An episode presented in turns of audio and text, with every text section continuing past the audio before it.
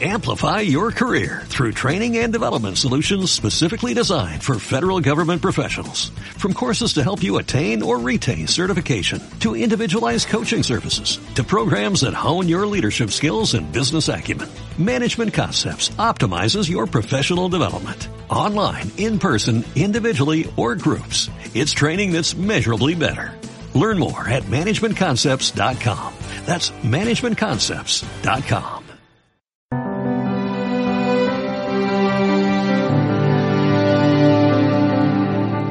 La visión de Dios como el gran arquitecto del mundo o como un relojero pretende explicar que en el origen del mundo pues hay un designio inteligente, hay un diseño hecho por una inteligencia superior.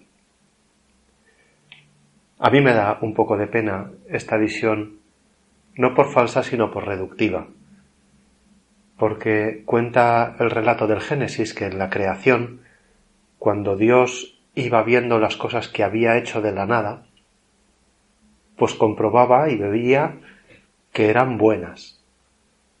O sea que Dios no simplemente se limita a hacer las cosas de la nada, sino que se deja sorprender por ellas. Dios tiene una relación afectiva, ve que es bueno, y al ver que algo es bueno, pues se alegra. En realidad reconoce que en aquello que antes era nada, hay ahora una participación de su bondad. Dios se reconoce en parte en esas cosas buenas que ha hecho y le da alegría, le causa un gozo. Y en el caso del hombre, pues no solo vio que era bueno, sino que vio que era muy bueno. A Dios le causa un gozo especial reconocer la imagen y la semejanza que los hombres tenemos con Él. Y entonces, como la relación no solamente es inteligente, sino que también es afectiva, pues le lleva a una conclusión o a una acción que es típica de quien ama, que es poner algo en sus manos y renunciar él al control de eso que pone en sus manos. Es decir, que Dios, al hacer al hombre también inteligente libre y con capacidad de amar, pues pone en sus manos la creación, esas cosas que a él le parecen buenas, que le gustan, que son bellas, para que el hombre pueda gozarse también de las cosas buenas de Dios y de Dios mismo. Pero claro, esa decisión de Dios de poner al hombre como administrador de la creación, le quita a él, podemos decir así, el control sobre la propia creación. Dios que es omnipotente, Dios que es inmutable, que no necesitaba crear y que la creación es como una especie de explosión de esa alegría que tiene Dios por, en el amor del Padre y el Hijo y el Espíritu Santo, le lleva a desbordarse de felicidad y la creación refleja esa felicidad de Dios, con el orden, con la belleza y además con lo completa que es la creación. Ya en alguna otra meditación me ha gustado atribuirla a un corazón de Dios que es más materno que paterno, por lo detallista, por la cantidad de cosas entre comillas innecesarias que hay en la creación, estrellas que quizá murieron hace millones de años sin que nadie las llegase a conocer y cuya luz nunca percibiremos, o animalitos pequeños o flores que nunca nadie disfrutará y que están ahí simplemente enriqueciendo la creación porque ha nacido de un corazón de Dios enamorado y un corazón, como decía, que a mí se me hace más materno que paterno. En eso pone al hombre para que pueda trabajar sobre la creación, para que pueda compartir con Dios la autoría de la creación, mediante el ejercicio de su inteligencia, de su libertad, para que el hombre también pueda amar y gozarse en las cosas que ama y en medio de ese trabajo participar de la comunión con Dios, que es una comunión gozosa. Dios se goza en nosotros, nosotros nos gozamos en Dios. Dios se goza en sus obras, nosotros nos gozamos en las obras de Dios y en nuestras obras, y todo nos mueve a la comunión con Él. Ese es el amor de Dios que nos afirma, que nos permite ser nosotros mismos mediante nuestro trabajo en relación con Él y entre nosotros, que es una maravilla. Pero claro, para Dios eso supone, como decía, perder el control de la situación. De hecho, en el pecado original, en el relato del pecado original, lo que nos cuenta la Biblia es que ese riesgo asumido por Dios para poder afirmarnos a nosotros, digamos que le salió mal. Porque el hombre prefirió amarse a sí mismo, ya que tenía la libertad de poder hacerlo, lo hizo. Y quiso tener autonomía respecto a Dios. Ese Dios omnipotente, ese Dios omnisciente, ese Dios inmutable, ha querido hacerse vulnerable por amor.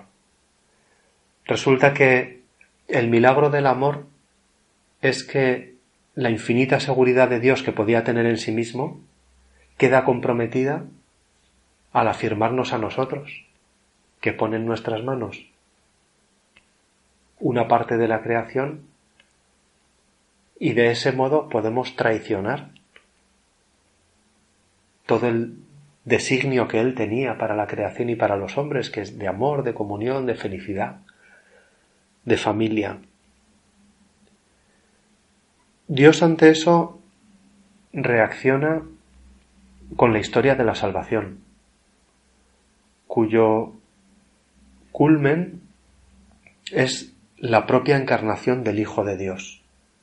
Jesús es el Hijo de Dios hecho hombre, que nace pobremente, totalmente expuesto, totalmente vulnerable, que vive una vida normal, de hombre, también expuesta, también vulnerable,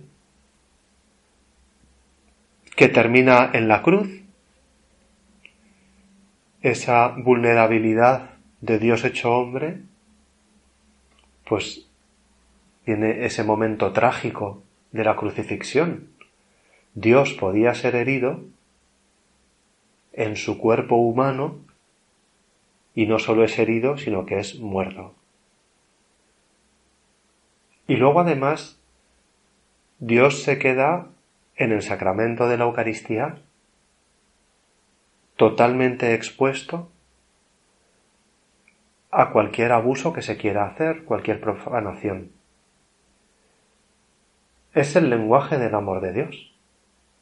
Amor y vulnerabilidad son correlativos porque amar a una persona es hacerse disponible para ella. Y cuando me hago disponible para el bien de otra persona, quedo a merced de esa persona, que en su afirmarse me puede herir o que puede traicionar la disponibilidad. El lenguaje del amor, por tanto, es paradójico porque es la extrema debilidad que requiere de la extrema fortaleza.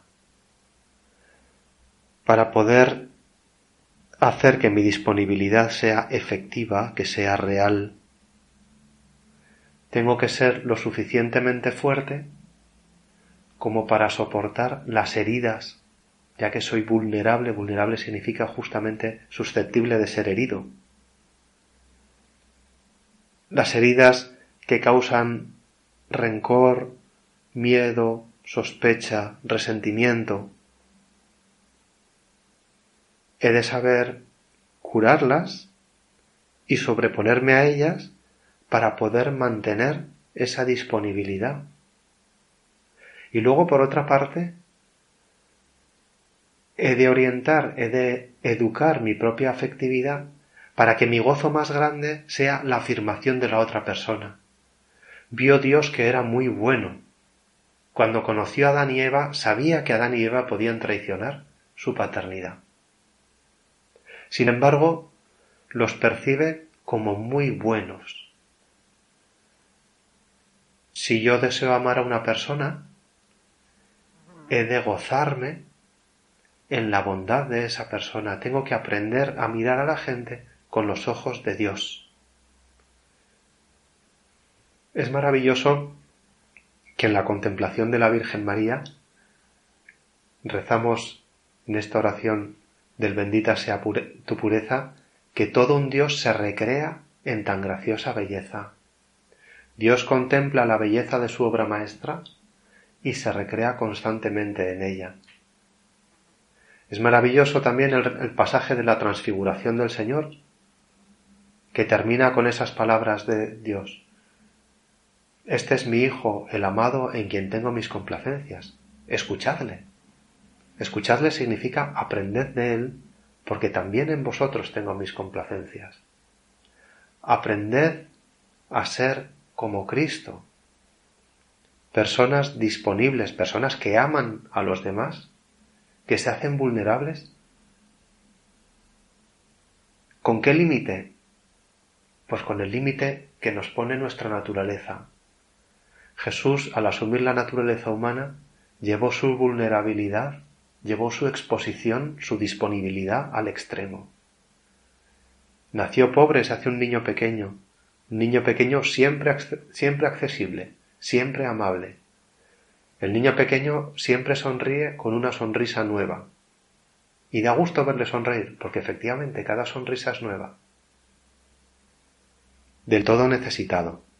Un niño pequeño siempre estimula nuestro gozo. Vulnerabilidad y exposición de Jesús en la cruz. La debilidad del hombre que ha sido escarnecido, herido y que está medio muerto, pueden serlo por la gran fortaleza del hombre que tiene dominio de sí por encima de su miedo, de su rencor, de las malas respuestas, de las malas experiencias, de las suspicacias que pueden generar la actitud de otras personas.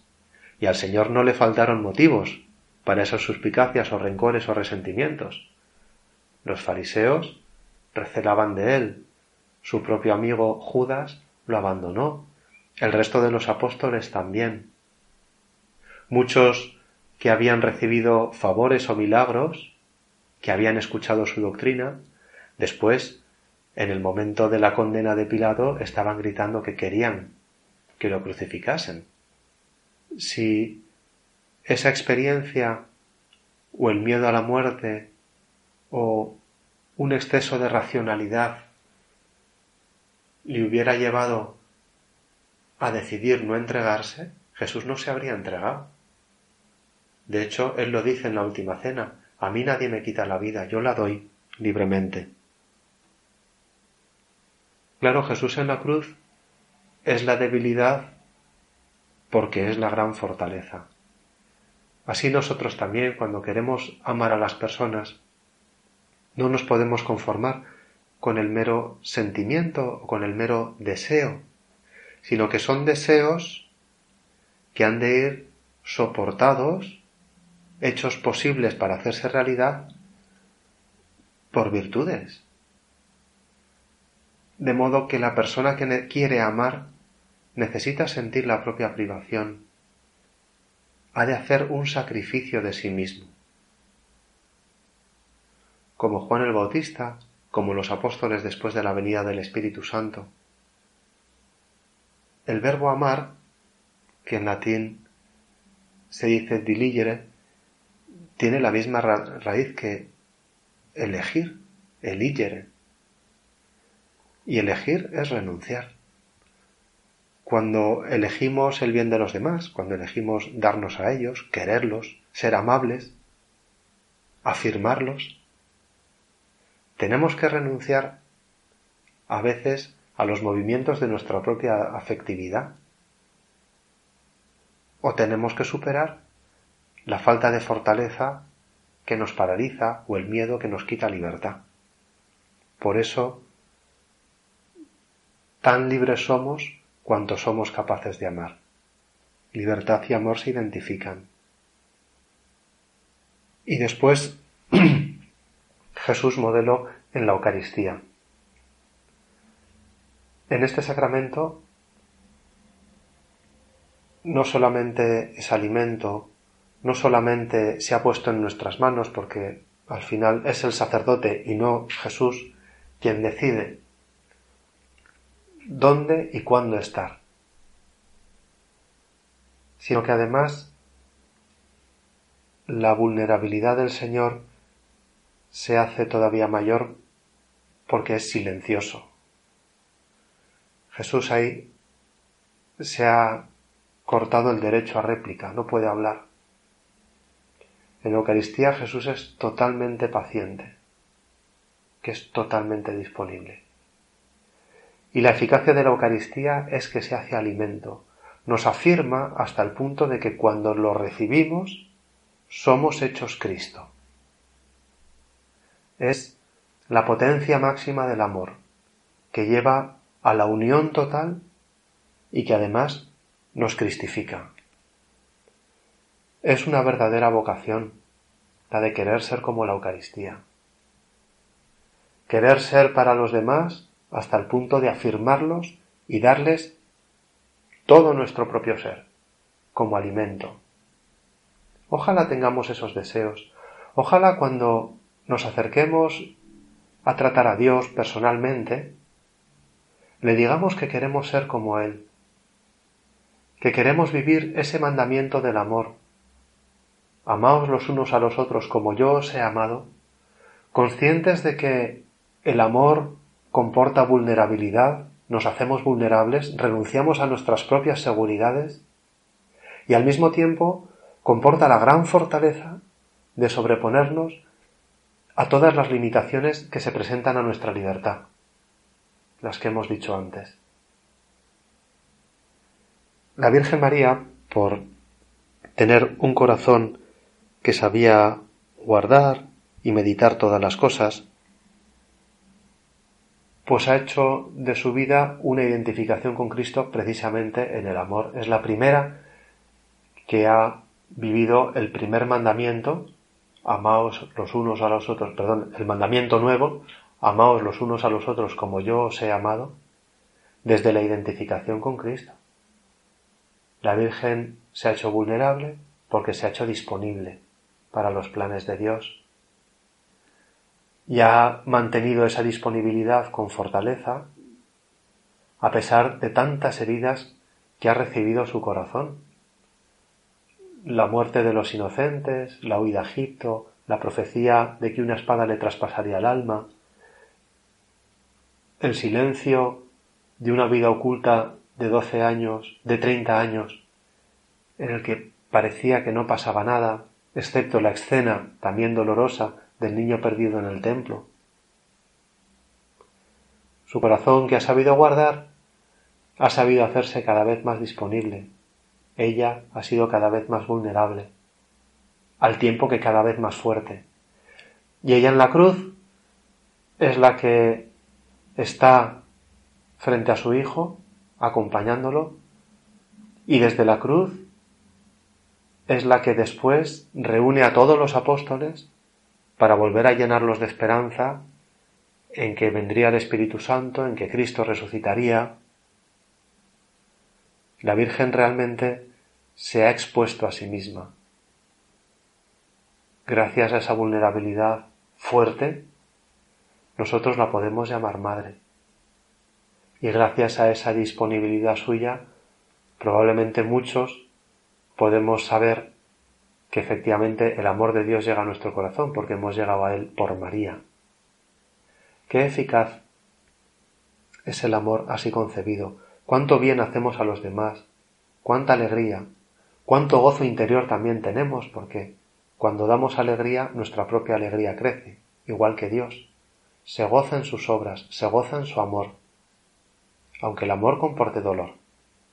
También nosotros en la medida que damos amor aunque comporte dolor, sentimos la alegría, el gozo que nos une con Dios. Pidamos a Santa María que sepamos vivir esta vida con esa misma profundidad. Así sea.